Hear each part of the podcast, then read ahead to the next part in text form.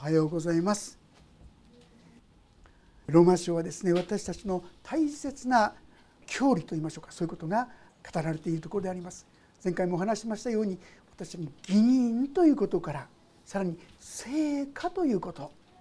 そんなことがですね学ばせられているわけでありますがその中でもですね特にこの7章8章ここら辺はですねとっても分かりにくいところではないかと思います。私自身もですね何度も何度も分かったと思ったんです。がまた分かんなくなってまた分かった分かんなくなったなんてですね。そんなことを何度も何度もこう繰り返す中でだんだんとああ本当にそうなんだな、まあ、深くですねその真理神様が成してくださった御業をですね喜ぶことができるようになったんですが本当にご一緒にですねその真理を共に分かち合うことができたらとそう思います。前回6章を通して私たちはキリストにあって私たちは義とされている。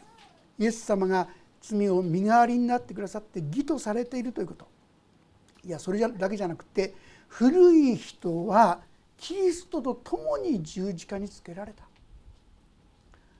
2,000年前にあのイエス様の上が十字架にかかってくださった時に実は私たちはこの天地の創造の前からキリストのうちにあって選ばれていた。エペソ書1章4節ですね。そう記されています。そして私たちはそのキリストにあって死んだんだ。古い人はキリストと共に死んだんだ。そしてこれからはこの神と共に生きることができるんです。そのことを学ばせていただいたわけです。秘訣は私たちが自分がキリストと共に死んだということを認めるかどうか。それを見なす。そのとに信じるかどうかですよ。よくその体験がないんだけど。それはその事実。私の古い人がキリストと共に十字架にかかったというこの言葉を。そのまんまに受け止めてない時に私たちにはそれに打ち勝っていく力がなくなってしまうんですね。信仰を通して神様のその力を表してくださることを6章で語ってくださったんですが今日の7章にあるのは古い人がキリストと共に死んでいるというだけじゃなくて私たちは立法に死んでいる。ああしなければならないこうしなければならないこうやっちゃいけないああやっちゃいけないというさまざまな立法があります戒めがあります。そういうものに私たちは死んでいるこう言うんですよ。具体的に言いますと例えば死んだ人に向かってですねお墓に向かって「やれお前はあの時に俺にひどいこと言ったじゃないか謝れ」って神様あるいは神様に謝れって言うかっていうとそんなことしないですよ。もう死んでる人にはそのような立法はないんです。私たちはキリストにあって立法に死んでいる。立法から解放されている。実はこの真理がしっかりと受け取れる時に私たちは本当に感謝。クリスチャンですね。正直言いますとクリスチャンになったんだけどもそして罪許されるってことで感謝したんだけどやっぱりダメだ。やっぱり人のことを許せない。人のことをやっぱり愛せない。あれもできない。これもできない。そんなふうになってしまう。ということを私たちは苦しんできたわけですよね。でところが私たちはそうではなくてもうそういうことをですね神様が命じてないっていうことなんです。どうして？命じられたことの全てはもうイエス様が贖いとなってくださった。代わりに、まあ、借金ということで言うなら借金をもうすでに全部払ってくださってるんです。だから私たちがああしなければならないこうしなければならない。私はこんな足らないものだあんな足らないものだ関係ないって言うんです。それはもう私が身代わりになったんだよ。もう全部借金払ったんだよ。あなたが払う必要ないんだよ。じゃあもう私何やってもいいんですかって。その時に私たちは何やってもいいからどんどん悪いことをしよう。そういうふうにはなりませんよって。どうして？イエス様を信じた人のうちには神の御霊が来てくださっていますからその御霊によって神に喜ばれることをしたいという思いが実は与えられている私たちがですねいやいややろうと思うんだけどできないんですよねって皆さん悩んでいると思うんですがそれはね自分の力で神に従っていこうとしてるからなんですよ。私たちのうちにはそういうものがないということ。そのことをはっきり理解できるとあこの立法から解放されているということのこと意味がですね分かってくる。罪と立法と私たちの関係。ここをですねもう一歩明確にさせていただく必要がある。そうでないとですねなんだか訳が分かんなくなってしまう。そして行ったり来たりですね繰り返してしまう。そういうことであります。さあそういうことで今日7章の一節から見ていきたいと思いますが一節。それとも兄弟たちあなた方は知らないのですか？私は立法を知っている人たちに話しています、まあ、相手のはクリスチャンに話していますよ。立法が人を支配するのはその人が生きている期間だけです。結婚している女は夫が生きている間は立法によって夫に結ばれています。しかし夫が死んだら自分を夫に結びつけて立法から解かれます。まずですね私たちが立法から解放されているということの意味をですね今ここで説明しようとしています。すごく卑近なですね6章では奴隷としもべって形で私たちと神の関係を教えてくれました。私たちは神の奴隷になるのですか？それとも罪の奴隷になるのですか？私たちは神の奴隷になっていきましょう。そして実を結良い実を結ぶものになっていきましょう。これが私そうなれるんですよ。ということをご一緒に学ばせていただいたんですけどもここで言わんとしているのは今日はですね私たちは立法から説かれているということをしっかりと認識させていただく必要があるというそういうことなんですね。でそれを結婚関係になぞらえてるんです。結婚している女はっていうふうにこう書いてありますけどもこの場合ですね聖書では女は男のものという当時の当時はですね女性の地位が非常に低かったですよね結婚すると女性は夫のものなんですよねですから夫が生きている間はたとえどんなにですねいい人が現れてももちろんそこに行くことはできません。これはもうちょっと具体的なことで何言ってるかって言いますとねこの場に夫はですね立法を指しているんですよ。立法というのは正しいことですよね。でも非常に厳格なんですあなたちょっと汚れてましたねとかですね。非常に厳格に正しいことを言っているんだけどもすごくきちんとしてるんですが厳しい。どうでしょう？こういう方とずっと一緒にいきたいと思いますか？苦しくなってしまうんじゃないでしょうかね。そこにですねめぐみさんという人が現れてその人はいいんだよ。許すよ。あるいは足らないところは私が補うよって言ってくれるとですねえー、それならそっちの方に行きたいそういう生き方をしたいって思っても思っても立法さんが生きてる限りはその生き方ができないってことなんです。ああしなければならないこうしなければならないこれがもう焼き付いてるんですよ。ですから本当の意味で自由な生き方っていうのができないって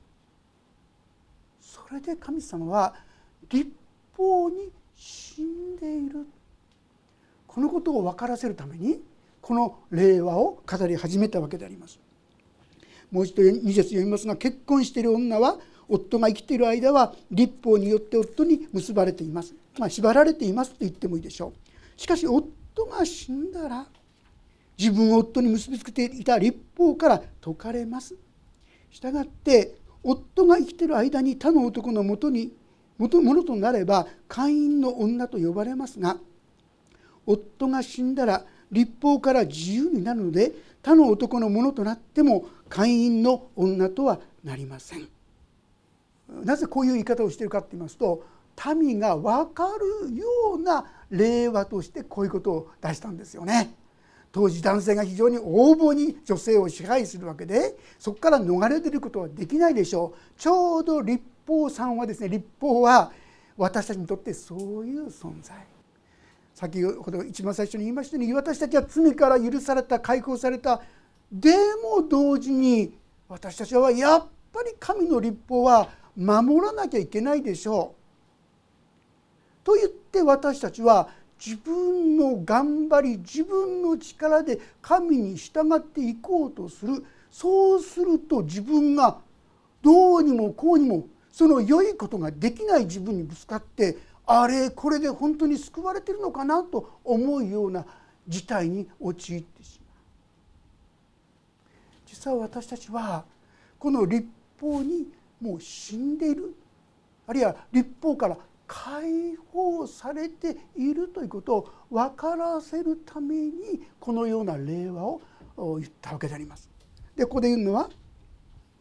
4節ですから私の兄弟たちよあなた方もキリストの体を通して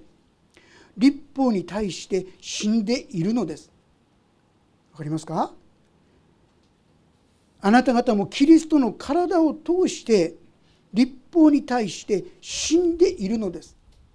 これはちょうど前回6章において私たちは2000年前からイエス様のうちにあってもう罪許された。そして罪に死んだものとなった。古い人はキリストと共に十字架につけられる。そういうものとなった。と同じようにあなたは立法に対してももう死んだ。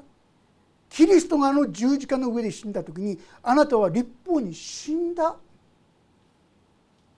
そしてあなたは立法から今は解放されているんだ。ここですねちょっとややこしいのはあるところまで立法をですね夫になぞらえていて あるところからですね急にこの立法というところから解放されたって話に変わっていくんでちょっとですね分かりにくいかもしれませんが私たちはいずれにせよああキリストがあの十字架の上で死んだ時にあの立法に対してっていうのは全部立法をイエス様はもう成就してくださった。立法の足らないところを全部補ってくださった。身代わりとなってくださった。だからもはや私たちは立法に対して何にも借りはないんです。借金全部払ってくださったんで立法の足らないところを補う必要ないんですよ。それはもうイエス様がなさってくださった。足りなくてもこれもイエス様がこれもイエス様がこれもイエス様がなしてくださったと受け取っていくことが大切なんです。だからもう私たちは立法でああしなければならないこうしなければならない。そういう世界にはもう生きる必要がない。そこにはもう死んでいる。そこから解放されている。この事実をしっかりと受け止めてくださいということなんですね。立法に対して死んでいるのです。それはあなた方が他の方すなわち死者の中からよみがえった方のものとなりこれ誰だか分かりますね？これイエス様のことですよ。死者の中からよみがえった方イエス様のものとなり。要するに罪のものだった私たちが今やイエス様のものとなったように私たちもよみがえった方のものとなりこうして私たちが神のために実を結ぶようになるためです。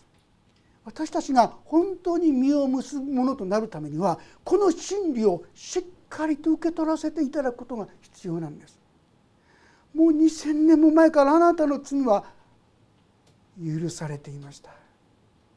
あなたの罪はキリストと共にあなたの肉は古い人はキリストと共に十字架につけられてたんです。そしてその時からもう立法に対してあなたは死んでいる。立法はあなたにああせいこうせいってはっきり言ったらサタンは言いますよ。あなたはもっとこうするべきだクリスチャンだったらこうあるべきだあああだこうだいろいろ言いますけども神様はもはやそういうことを言ってない。どうして？その足らないところは全部十字架によってもうあがなわれているから。私たちはそこにはから解放されている。死んでいる。このことを私たちが本当に受け取る時に心から「ハレルヤしよ本当ですか？この私にもう罪の責めを責めないんですか?」ありがとうございますと心から感謝しますしその時に私たちは「ハレルヤ私はキリストにあって歩むことができる」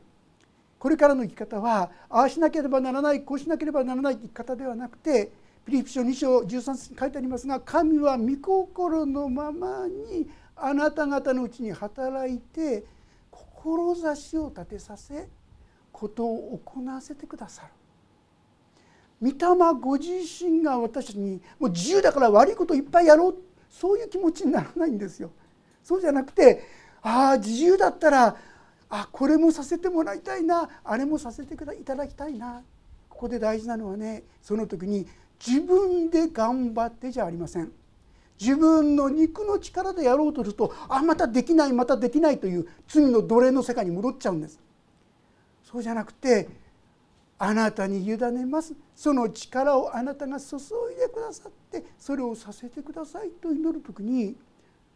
神の御子にかなった願っている事柄を私たちが行うことができるようになっていくんです。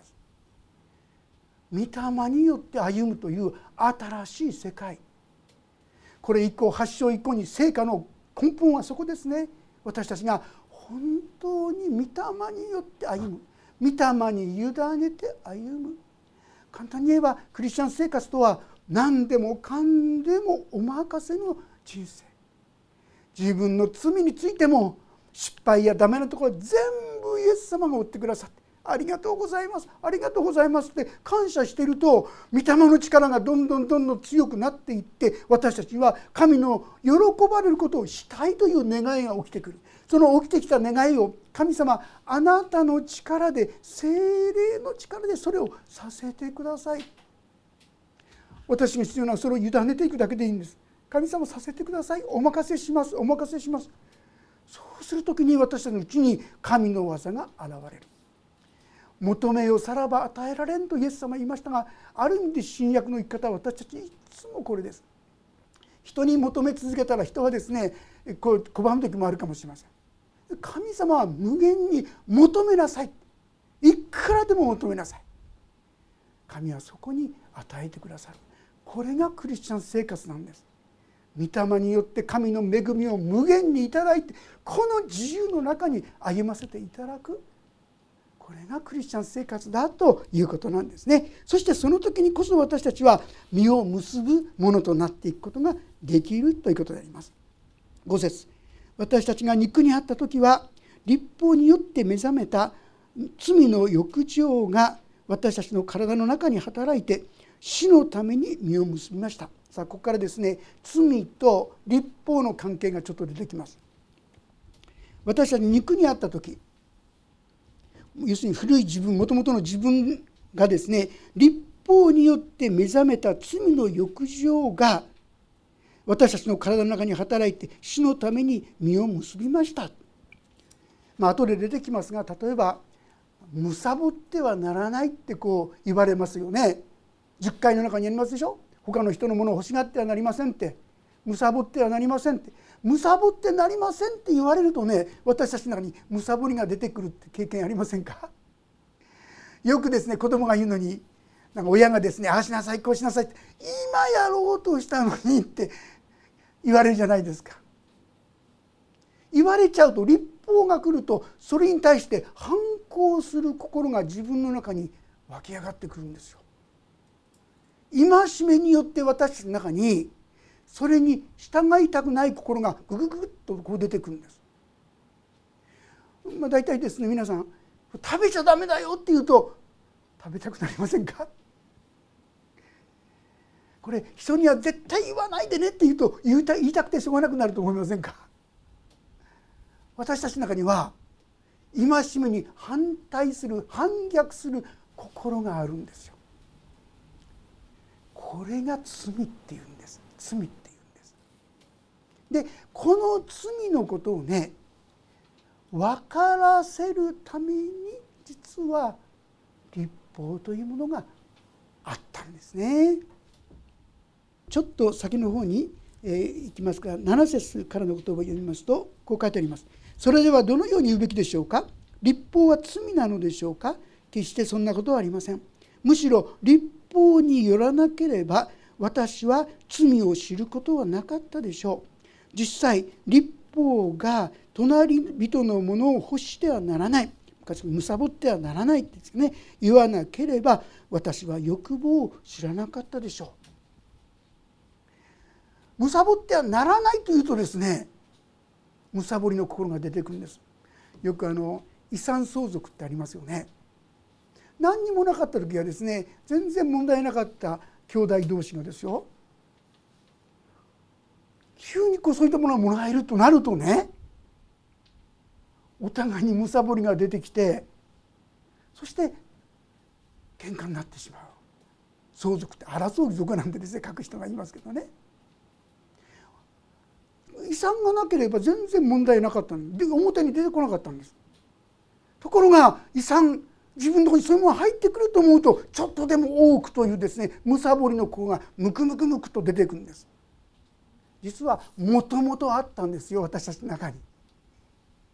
でも何にもない時には自分の中にそういうものがあったということにあるということに気づかないんですね。でもこういう戒めが来る時にむさぼってはならない。そうすると無償に欲しくなるというですね。こういう心によってああ自分の中にはそういう罪があったんだなということ。実はこの戒めっていうのは自分の中にそういう罪があったんだということを教えるためこれが第一の立法の役割なんですよ。だから私たちは戒めによって知るべきはああ自分は本当に罪人だったんだなよくですね自分はたまたま罪を犯してしまったって考える人が多いですよね。あの人があんなひどいことを言わなければ私はここで怒らなかったとかね。こんな状況でなければもっと優しくなれたんだとか。そうじゃないんですよ。はっきり言いますと私たちは罪人だからそこで問題を起こしてるんですよ。罪を犯してるんです。でも私たちが罪人だということをなかなか認めないんですよ。何も表であってそんな大きな問題が出てないから。だから神様は戒めによってあなたの隣人を自分と同じように愛しなさいって言われたらいやいやそこまではって言って自分の中にはそこまで人を愛する心はないんだなとかね。ああ自分は本当は罪にまみれた罪の奴隷だったんだなってことを気づかせるがために立法ってあるんです。私たちはそれによってああそうだったんだ。自分は罪人だったんだ。罪人だったからこういうこともああいうこともこういうふうにもなっちゃったんだ。って認めてそうすると何が出てくるか。ああ私はイエス様によって救われなければならない存在なんだな。っていうことに気づく。これが大事だったんです。ガラテヨ書の中にありますがだから立法は私たちを信仰に導く。イエス様によって救われるために信仰に導くための養育係だって書いてあるんですよ皆さん。立法によって自分の中にそういう醜い罪があったんだってことを知らされそうしてイエス様がその身代わりとなってそこから私を解放するために来てくださった。自分が罪人だって分からなければ解放してほしいとも救ってほしいとも願わないわけです。罪が分かって初めてその救いを求めるようになる。ということで皆さんがですねもしああ自分は心底罪人だな。たまたま罪を犯しちゃったって思ってる段階ではですね皆さんもうちょっと罪の本質的な姿を知らされるために自分の醜さを神様はねあえて教えそれを苦しいところを続けられるかもしれませんが私の必要ああそうだったんだ。私にはそういう罪があったんだ。これが気づけばもう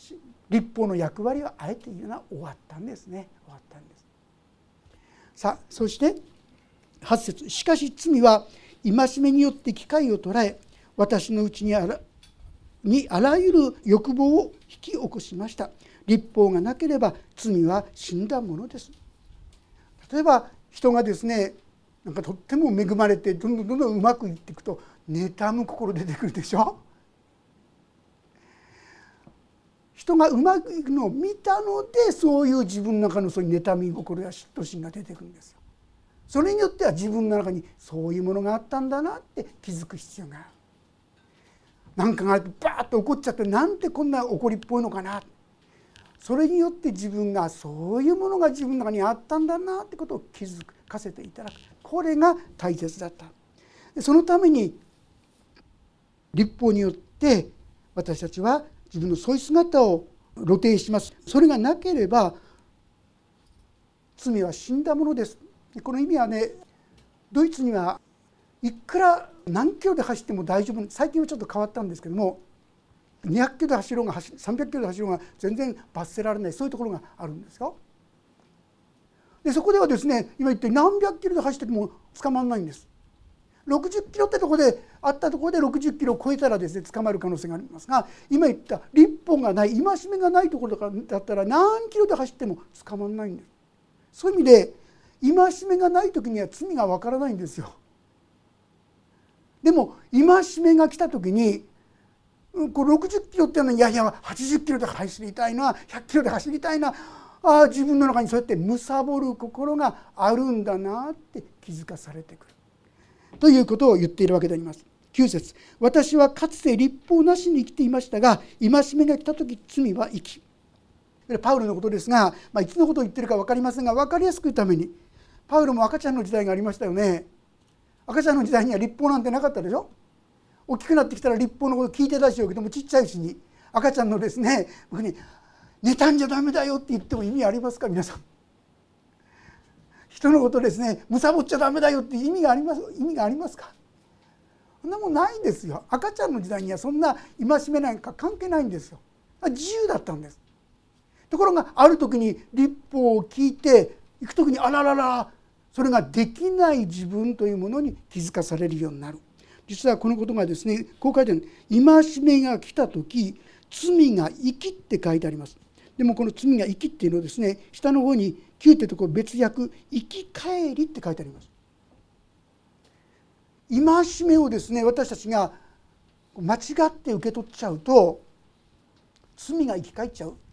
6章で学びましたね。私たちはキリストと共に実はもう十字架につけられている。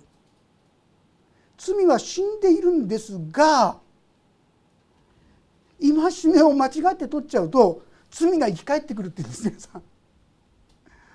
だから皆さん実際イエス様を信じてああイエス様素晴らしいことをしてくださった。これからイエス様に従っていこうと思って従い始めたら従えない自分優しくなれない自分謙遜になれない自分イライラする自分さまざまな醜い自分の姿。ほら罪が生き返ってきちゃったんですよ。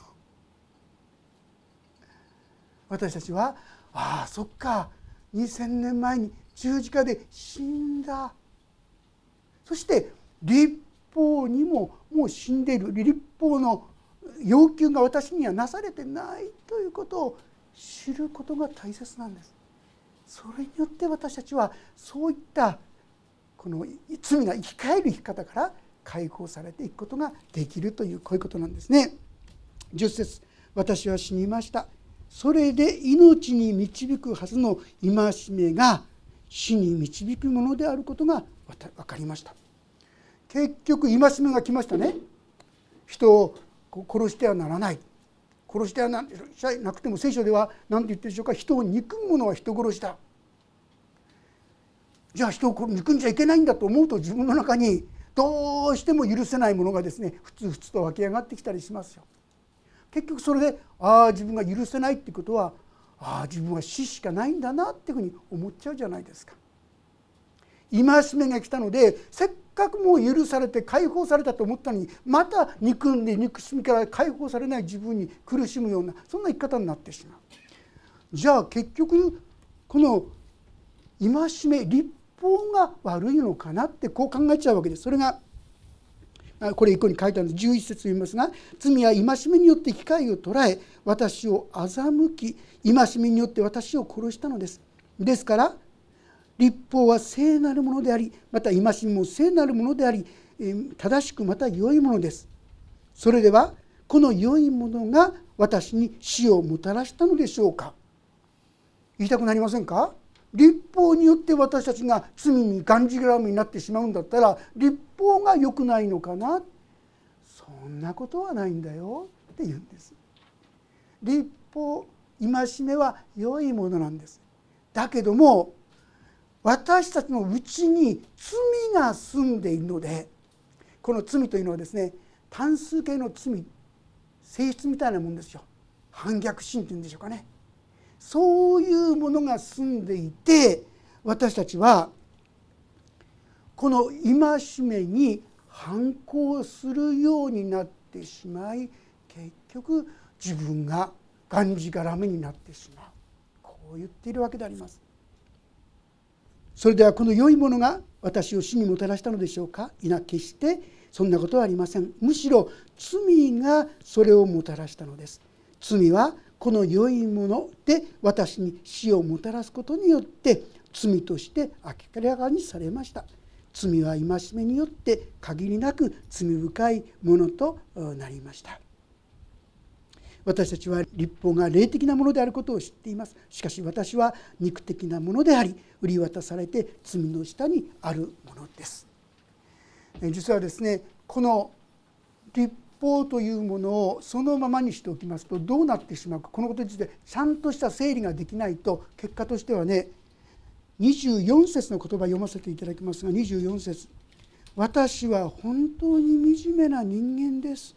誰がこの死の体から私を救い出してくれるのでしょうかってこういう状態になってしまいます皆さん。もう自分クリスチャンになったはずなのに解放されたはずなのにちっともそこから解放されないでもううだうだぐずぐずしてちっとも良くなってないこうなってしまうんですよ。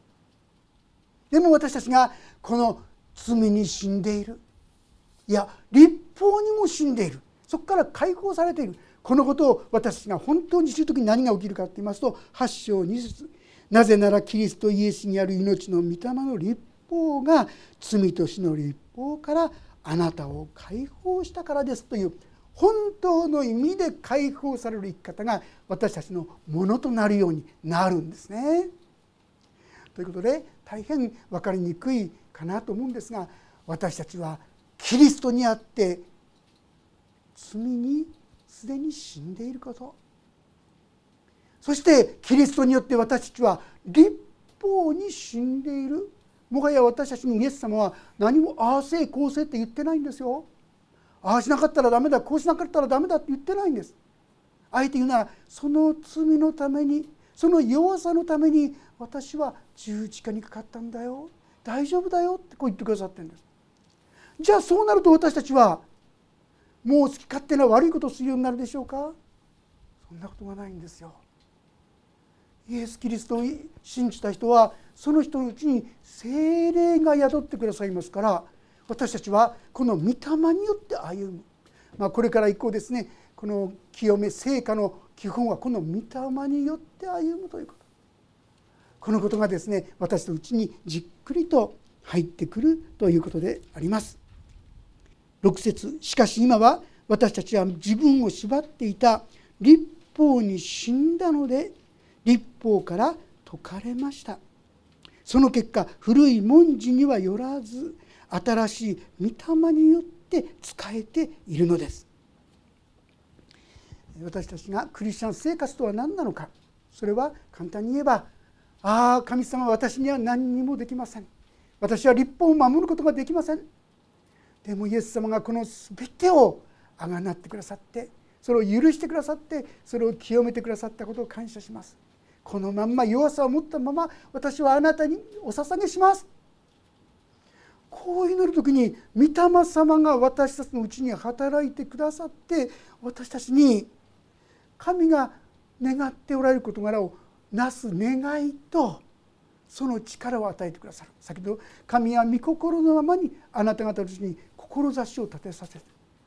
志を立てさせてくださるだけじゃなくてことを行わせてくださるためです。自分で行うんじゃないんですよ。その良きことも精霊様の力で成し遂げさせてくださる。これが新しい生き方なんです。古い肉にある生き方ではなくて御霊にある新しい生き方。クリスチャン生活とはこの新しい方をしっかりと身につけさせていただく。そのことがこれ白書以降にですねさらに記されていく。是非ともそのためにも何が必要か。ああ私は罪に売られた罪の奴隷。私は罪を犯したから罪人なんじゃない。罪人だから罪を犯したんだ。そしてその救い主としてイエス・キリストが来てくださった。このイエス様を信じた人には新しい霊神の霊が精霊が注がれてこの精霊の力により頼む時に私たちは今までできなかった生き方や考え方や歩みができるようになる。